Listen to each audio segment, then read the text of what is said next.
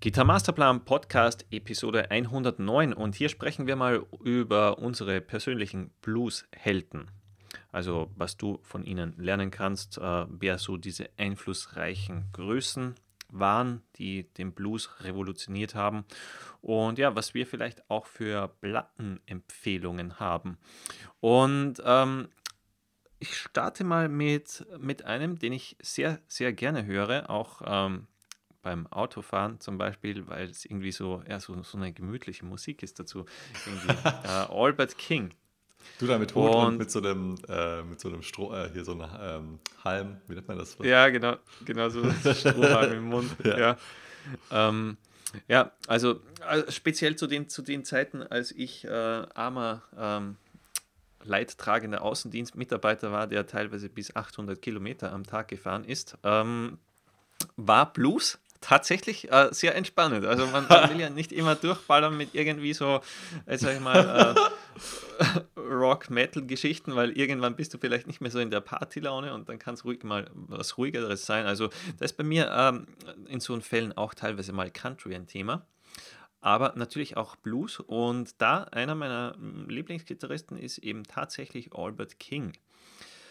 Ähm, Gibt es übrigens sehr coole YouTube-Videos mit ihm. Also wer ihn nicht kennt, weil, weil er war eigentlich eher so dieser unbekanntere von den richtig guten schwarzen Blues-Helden, wo sich aber viele orientiert haben an ihm. Zum Beispiel auch Jimi Hendrix oder auch B.B. King. Aber Albert King, so, so ein Held, der vielleicht ja, irgendwie so nach seinem Tod irgendwie bekannter wurde, als man als er zu Lebzeiten war. Und er war ein großer Einfluss auch für Stevie Ray Vaughan, Eric Clapton, Billy Gibbons, Johnny Winter und eben wie angesprochen Jimi Hendrix. Und man hört eigentlich so diese typischen Albert King Licks immer wieder raus bei den Leuten. Also wenn man, wenn man da mal äh, zurückgehen möchte und sagt, hey, ich möchte mir Blues Licks raufschaffen, ähm, eine ganz heiße Adresse wäre auch Albert King. Ähm, ja, der so, so, so ziemlich auch die, die Standards gespielt oder, oder entworfen hat. Übrigens, äh, wenn du bei Blues Leagues auch Bedarf hast, dann kannst du auch gerne mal auf gitarmasterplan.de unsere Kurse dazu ansehen. Also wir haben uns da auch intensiv mit Albert King auseinandergesetzt und eines meiner Lieblingsalben von ihm ist Born Under a Bad Sign. Der Kurs wäre übrigens Blues Lick Workshop Volume 1, da sind auch Albert King Style Licks dabei. Exakt, Ben. Ah, genau. Danke für das Erwähnen. Ja, also Born Under a Bad Sign, Albert King, extrem cooles Album. Oder er ist auch auf Gary Moores Still Got the Blues zu hören und ich finde auch da sollte man ihn mal gehört haben. Also war natürlich eine Größe, die auch Gary Moore dann eingeladen hat, um auf seinem Album zu spielen, ist äh, ja vom Blues nicht wegzudenken. Ben, ähm, Jimi Hendrix. Jimi Hendrix, das sagt einem doch was, oder? Ja, war, kennt man, oder? Kennt, kennt man, ja. Ich weiß noch damals, das waren so die. Ich habe jetzt den ersten Song, den man von ihnen. ich ich habe mal ein paar Songs aufgeschrieben, also Purple Haze, Hey Joe, Foxy Lady, All Along the Watchtower, Little Wing, Little Voodoo Wing, Child. Ja. Ich glaube, ja, sind, sind so eigentlich die Klassiker, die man kennen muss. Fast. Ja, stimmt. Also ich glaube, der erste Song, den ich witzigerweise gehört habe, war Boat is Love. Also es gibt ja auch einen gleichnamigen Song dazu. Bei mir, bei mir war es, also ich muss dich nochmal kurz unterbrechen, aber bei mir war es so, ich sage mal, irgend so ein Best-of-Album, wo ich irgendwie meine Hände darauf bekommen habe. Und ich glaube, er hatte die Songs selber nicht geschrieben, sondern interpretiert Hate Show und All Along the Watchtower, aber ich fand die so cool. Also speziell mit seinem Solo dann. Äh, ich fand die Versionen einfach richtig klasse.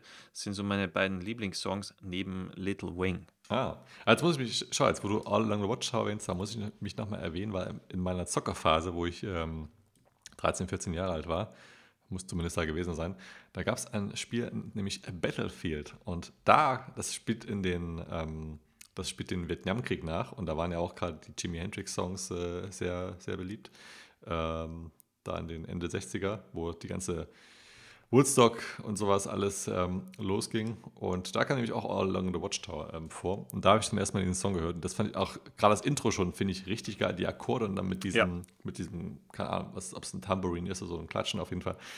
Äh, ziemlich cool. Und Was ich bei Jimi Hendrix immer ganz geil fand beim Gitarrespielen, war die, die Tracks konnte man super gut zum Improvisieren verwenden. Zum Beispiel Hey Joe oder auch äh, Little Wing. Äh, Voodoo Child, ja, und Purple, also gerade Purple Haze fand ich eigentlich auch mal ganz cool. Das ähm, Riff spiele ich bis heute. Gibt es auch einen Riff, was äh, inspiriert von Purple Haze ist, was in den 69 Rock Metal Riffs zum Beispiel vorkommt. Und sein Auftritt Woodstock, den hatte ich auch mal auf der DVD gesehen, fand ich auch ganz gut. Grundsätzlich, ja, habe ich es mal gehört, ähm, aber würde mir jetzt nicht, nicht unbedingt als, als Jimi Hendrix-Fan äh, bezeichnen. Dafür war es mir dann doch etwas zu, zu wirr teilweise. Aber das, was er gemacht hat, es hatte einfach irgendwie, es hatte was. Es, es war im Jimi Hendrix. Es ist eigentlich interessant, dass er so immer als der, der Gitarrengott gesehen wird, oder? Der alles so ins Rollen gebracht hat. Mm, ja, ich glaube, äh, dass sich eben mit diesem Gitarrenspiel mm, viele Generationen irgendwie verbunden sehen. Hm. Ich sag mal so, so auch die Älteren sowie Jüngeren. Ich meine, was man jetzt vielleicht bei Van Halen jetzt nicht sagen kann, dass, sag ich mal, unsere Elterngeneration jetzt die massiven Van Halen-Fans wären, aber ich glaube irgendwie so Jimi Hendrix holt so ziemlich jeden ab mit der Musik, denke ich. bis heute noch so. Mhm. Und was man auf jeden Fall erwähnen sollte, ist vielleicht das äh, extrem coole Rhythmusgitarrenspiel.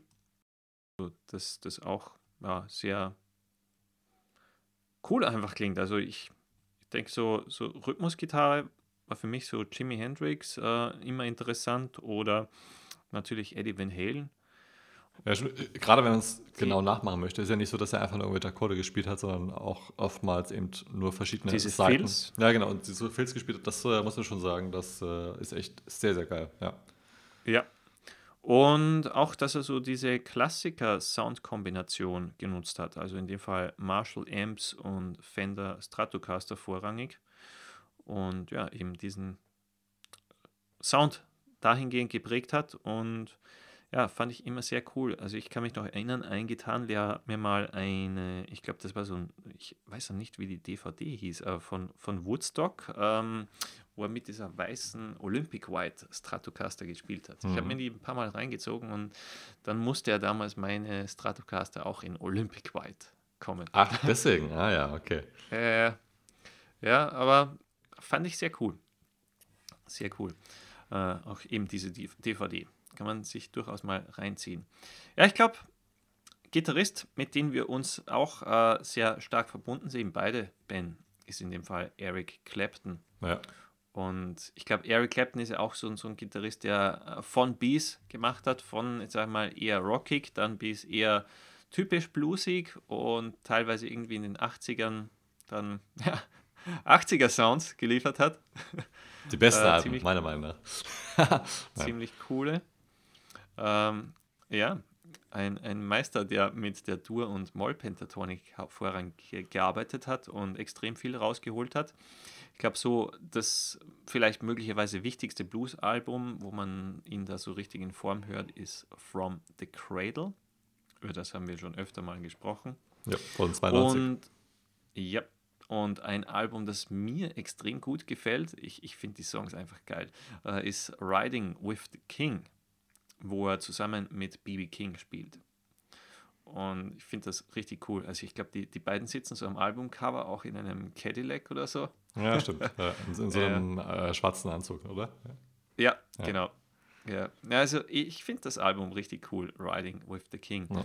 Aber mir hat auch am Anfang, also am Anfang kam ich relativ rasch zu Eric Clapton, also keine Ahnung, weil ich gegoogelt habe, wer sind so die guten Gitarristen. Und da war eines meiner ersten Alben auch so ein Live-Album der Band Cream, hm, mhm. Wo er gespielt hat. Also ja, habe ich mir auch sehr gerne, sehr häufig reingezogen. Ja, Eric Clapton ist auch ein ganz guter Tipp, wenn man vielleicht Solos lernen möchte, die in Richtung Blues geht, aber die vielleicht jetzt nicht ganz so schwer sind. Also nicht, dass er jetzt äh, keine schweren Soli hatte, aber er hatte auch also zum Beispiel den Song Laila, ähm, dieses Intro. Laila? Ja. Sagt man Leila? Leila? Ich glaube schon. Leila? Wie auch immer. Wir wissen es. Wir wissen es, aber cooles Riff. Ja, genau. Das, äh, hat, das macht so viel Spaß, es zu spielen und äh, man lernt eben dann noch ein bisschen Legato und äh, auch auf mehreren Lagen. Und ähm, gerade auch ein paar Soli von ihnen sind jetzt nicht ganz so schwer, die kann man relativ schnell lernen und äh, lernt dort eben auch einige Blues ich sag mal, ja, so Grundlagen wie so kleine Bendings oder eben auch mit der Pentatonik umzugehen. Also da ist er auf jeden Fall ein Künstler, der sehr, sehr bekannt ist, äh, aber der doch viele Songs auch hat, die man ja relativ schnell auch ähm, spielen kann. Genau. Äh, bei, mir, mir, fällt gerade ein, also weil, weil ich habe die nicht extra auf äh, unserem Notizzettel erwähnt, ähm, so jetzt sag ich mal, so die, die moderne oder junge Generation, dass wir die auch mal erwähnen. Äh, und da fällt mir ein, weil er mit ihm auch schon gespielt hat, mit Eric Clapton, John Mayer. Also John Mayer, sehr cooler, ja, junger Gitarrist. Mhm. Ähm, sollte man unbedingt gehört haben auch. Also John Mayer fand ich so im, im letzten Jahr so quasi so eine, nennen wir es vielleicht Wieder- oder Neuentdeckung irgendwie von mir. Äh, cooler Gitarrist. Und ja, wir, äh, wir, denken an dasselbe. ganz, ganz genau, Ben. Äh, und auch noch zu erwähnen ist Joe Bonamassa. Stimmt. Und gab es da nicht noch einen. einen den, den, hatte ich lange nicht am Schirm, aber irgendwann habe ich so einen Joe Bonamassa-Song gehört, wo ich mir gedacht habe: Boah, ist dieses Phrasing cool. Also wirklich, äh, Phrasing-technisch Joe Bonamassa sehr, sehr, sehr cool. Und gibt es da nicht noch einen anderen, äh, der spielt mit so einer Telecaster? Ähm, hat, glaube ich, so ein, auch längere Haare mit so einem Zopf, oftmals so in Jeans-Klamotten. Der hat auch, glaube ich, irgend so einen Contest. Ein, ein Jünger? Ja. Mm, Telecaster? Ja, mit, äh, der hat, glaube ich, auch so einen Contest gewonnen, hier Guitarist of the Year, bei irgendeinem. Uh, oder, oder, oder meinst du Chris Buck aus England? Ja, der, genau, stimmt. Aber, äh, Chris Buck. Spielt er überhaupt ja. Blues oder? Ich dachte schon, oder? Ja, ja, schon. Okay. Also ja, Blues, Blues, Rock, ja. Ist also auch so einer der, der Jüngeren, oder? Der ist ja, keine Ahnung. Ja, genau, der ist, der ist sehr jung. Ja, genau, Anfang 20 oder so, ne? Jüng, ja, jünger als wir. Ja. Äh, Chris Buck, äh, sehr, sehr guter Gitarrist. Ähm, genau, ich war jetzt nur verwirrt. Äh, stimmt, er spielt unter anderem auch Tele, aber natürlich auch Stratocaster und auch die Yamaha Revstar und er ist generell, glaube ich, so ein Fender und Yamaha Endorser ah. zugleich. Oh, okay. Mhm. Aber Chris Buck, genau, den sollte man auch erwähnen. Also sehr, sehr guter junger Gitarrist. Mhm. Ja, jetzt bringen wir endlich mal auch die Jungen rein. Ja, die Jungen. Kann uns niemand was vorwerfen. Wird hier gepusht, genau. Ja, und dann, jetzt gehen wir wieder auf die ältere Generation, auf die, auf die schon äh, ja, leider ver ein, verstorbene. So, ein Klassiker. Auf ja. die mitverstorbene, gut, was heißt verstorben? Wir haben schon zwei erwähnt, die schon verstorben sind, also ist jetzt gar keine Ausnahme, aber ja, auf jeden Fall von den jungen Gitarristen jetzt wieder zu den, zu den alteingesessenen, nämlich äh, Gary Moore, der, ja, dessen musikalischen Wandel man über die Jahre sehr gut verfolgen konnte, nämlich äh, in den 80ern oder 70ern eher mehr Rock, Hard Rock. Eig eigentlich noch krasser als bei Eric Clapton. Ja, definitiv. Zumal Eric Clapton ist ja, also ich glaube, die 80er-Alben waren in den 80er, weil es waren die 80er. ja. Und äh, ich denke mal, da lag auch etwas Trend dahinter, dass eben mehr so ein bisschen Pop-Songs, ähm, die Alben Journeyman und August heißen die, glaube ich, die mir sehr, sehr gefallen. Aber dann war zum Beispiel 92 wieder das Blues-Album oder das mit Riding with the King, ist ja, glaube ich, von auch Mitte der 90er. Ja, das ist auch schon, ja. ja. Und bei Gary Moore war es ja eher so, okay, Ende 70er oder 80er mit ähm, Victims of the Future oder Wild Frontier wirklich sehr coole, ja, Hard Rock, 80er Hard Rock-lastige Corridors Alben. of Power. Ja. Und dann eher 90er mit Still Got the Blues äh, war doch schon sehr bluesmäßig und kaum mehr ja, ist interessant bei ihm, weil, weil er irgendwie in Interviews, glaube ich, so erwähnt hatte, ja, irgendwie, obwohl er so irgendwie so ein mega Rock-Gitarrist war, äh, dass Rock so nicht so sein Ding war, sondern eher Blues und darum ist er auch zurück auf Blues, ah, okay. weil es ihm so ein Haupteinfluss war. Also, ja, finde ich spannend. Ähm, ja, vor allem, weil ich bin ja auch großer Fan der, der rockigeren Alben, Corridors of Power, Victims of the Future. Ich glaube, da hat er irgendwie so seinen ganz eigenen Sound, äh, so wie, wie, ja, kein anderer Gitarrist hatte. Wobei man das auch ja, für sein, sein Blues-Spielstil ähm, erwähnen sollte. Ich glaube, er ist ein Gitarrist, der, der gerne mit mehr Gain gespielt hat, mehr mhm. Verzerrung, Verzerrung, Verzerrung. Also, Englisch. Okay, äh, alles klar. Ähm, ja, Still Got the Blues, das Blues-Klassiker-Album, wahrscheinlich von Gary Moore. Ja. Jetzt, jetzt haben wir jetzt vier Blues-Gitarristen erwähnt, die auch alle so etwas, ich sag mal, kommerziell erfolgreich ähm, fahren, so mehr oder weniger. Ähm, ich glaube, Albert King ist von denen, die wir erwähnt haben, noch ja, so der, der, der bluesigste so Blues-Gitarrist, oder? Ähm, ja. Weil es gibt ja auch viele aus den. Der hat sicher nicht so den finanziellen Erfolg genossen, wie sei es jetzt ein Eric Clapton oder so. Genau, also wir wollen jetzt quasi nicht damit sagen, dass es hier die absoluten Bluesgötter sind, weil da müsste man wahrscheinlich eher in das Jahr 1920 zurückgehen. Ich glaube, so 20er, 30er Jahre. Äh, Gerade viele ähm, äh, schwarze Musiker auch, die den Blues eigentlich wirklich geprägt haben, die diesen, diesen Ja, es, afrikanischen es gibt ja, es gibt, haben. genau, es gibt ja noch viele zu erwähnen, eben wie Buddy Guy oder Muddy Ja, ja. Waters und so. Genau, ja. Aber das waren jetzt ja einfach mal vier, die auch aus unserer Meinung nach ähm, ziemlich großen Einfluss hatten, wo man auch gut an Tonmaterial herankommt. Das ist ja auch immer noch wichtig. Gibt ja auch viele, die vielleicht gar nicht unbedingt auf Netflix gelistet sind. Ähm, so, ich sag mal, Ah, Spotify meinst du? äh, was habe ich gesagt? Netflix? oh, ja. aber, aber, aber es gab auf Netflix so einen richtig coolen Film. Ähm, ich weiß nicht, hieß der, hieß der Crossroads? Ich bin mir jetzt echt nicht sicher. Ne? Ja, Crossroads ist Aber- mit, mit, wo, mit Steve Vai? Wo die am Ende, Ja. dies, wo die am Ende dieses Duell Ja, genau. Ja, Crossroads, genau. mega da, Film. ging ja. da ging es ja um den, den coolen, äh, also um diesen Blues-Lifestyle, Ja, richtig? genau, stimmt. Ja, genau. Ja, das ist ein cooler Film. Genau, Crossroads. Also wer den nicht kennt, also Crossroads, also Cross wie, ne, Cross und Roads wie die Straße. Ja, Crossroads das, das, das nimmt einen irgendwie sehr schön in diese Blues-Historie mit. Also ob es jetzt historisch alles so korrekt ist, jetzt einmal dahingestellt, aber irgendwie so vermittelt ein cooles Feeling. Genau, ist äh, eine super, eine super geile Geschichte, stimmt. Ja, das auf jeden Fall mal als Anspieltipp. Und was wir vielleicht unbedingt erwähnen sollten, Ben, ähm, weil da stimmt uns sogar Marty Friedman zu, der eigentlich gar kein Blues-Gitarrist ist. Und der meinte, er ist gar kein so großer Blues-Fan, aber Marty Friedman meinte auch, okay, als E-Gitarrist solltest du schon Blues-Nummern drauf haben. Du solltest wissen, wie kann ich im Blues-Stil improvisieren, weil, keine Ahnung, wenn du jetzt mit jemandem jammen möchtest, irgendwie so der, der gemeinsame Nenner, irgendwie ganz stilübergreifend ist, glaube ich, meiner Meinung nach auch der Blues. Ja. Und das hat auch Marty Friedman in einem Interview damals gesagt. Fand ich auch sehr interessant. Ähm, ja, weil, wie gesagt, es, wenn du, wenn wir beide, Ben, wenn wir jetzt jammen würden, ich glaube, wir würden jetzt nicht irgendwie da eine Trash-Metal-Nummer auspacken und sagen mal, hey, spiel mal dazu oder so, Ja. sondern dann sind es ja einfach einfache Akkorde, das Blues-Schema und dass man einfach mal coole Blues-Licks improvisiert. Genau, es, es wird dann sehr einfach gemacht. Also klar, die Profis sagen jetzt, naja, also eine Blues ist ja nicht einfach. Nee, das sagen wir auch gar nicht, aber der Einstieg in die Blues-Improvisation oder allgemein die Ein der Einstieg in die Improvisation ist mit Blues spielen durch die Pentatonik und durch die Blue Note ist extrem einfach, weil man sehr einfach und äh, fast schon mühelos einen, einfach einen coolen Sound herausholen kann. Ja. Der, weil durch dieses Blues-Feeden, das ist ja auch so etwas geschlechtslos, also es klingt nicht traurig, es klingt jetzt aber auch nicht super happy, aber es, es klingt einfach so, so, ja, wie Chris gerade schon gesagt hat, so easy peasy Autofahren, Scheibe runter und äh, auf einem Zahnstocher kauen und äh, über die Felder fahren. Genau. Äh, das Feeling kommt dabei rüber und das, das kann irgendwo jeder oder sollte Ja, es ist können. irgendwie, irgendwie so, so mega entspannend. Also ich weiß nicht, Ben, ob es dir auch so geht, wenn du einen Blues-Track äh, äh, öffnest, einen Backing-Track und du spielst so mit, irgendwie so nach fünf Minuten. Geil. Ja. Bin richtig entspannt wieder. Braucht man keine Massage mehr. Nee, stimmt, äh, gebe ich dir recht. Ist, das ist auf jeden Fall sehr leichte Kost. Ja. Ganz genau. ja, Ja, wo kann man Schritt für Schritt Blues-Gitarre lernen, Ben? bei Gitter Masterplan würde ich sagen, oder? Ja.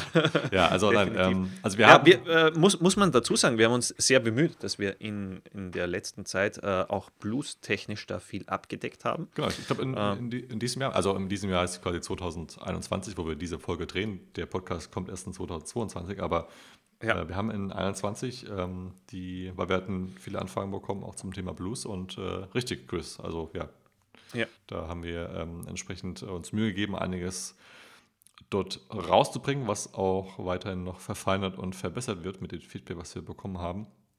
Ähm, wir hätten jetzt zum Beispiel den Blues-Gitarre-Komplettkurs, gibt es drei Level, das wäre der Kurs, mit dem du als kompletter Einsteiger, als Anfänger beginnen könntest. Oder wenn du schon etwas fortgeschrittener wärst, dann der Blues-Solo-Schnellstartkurs oder Blues-Lick-Workshop Volume 1, wo es dann mehr ums Solo-Spiel geht. Aber wie gesagt, als Einsteiger, wenn du einfach mal da auch reinschnuppern möchtest, ähm, einfach mal Blues-Gitarre-Komplettkurs Level 1 dir ansehen. Da werden dir die Anfänge gezeigt und äh, in dem ersten Level wirst du zum Beispiel schon lernen, deine ersten Blues-Rhythmen, Blues-Riffs zu spielen, als auch Blues-Improvisationen zu spielen. Genau. Ja, cool. Ja, okay, dann sind wir am Ende vom Podcast. Dann, äh, wenn es dir gefallen hat, gerne einen Daumen nach oben geben bzw. Sternebewertung hinterlassen. Und dann hören wir uns beim nächsten Mal wieder. Bis dahin, rock on. Rock on.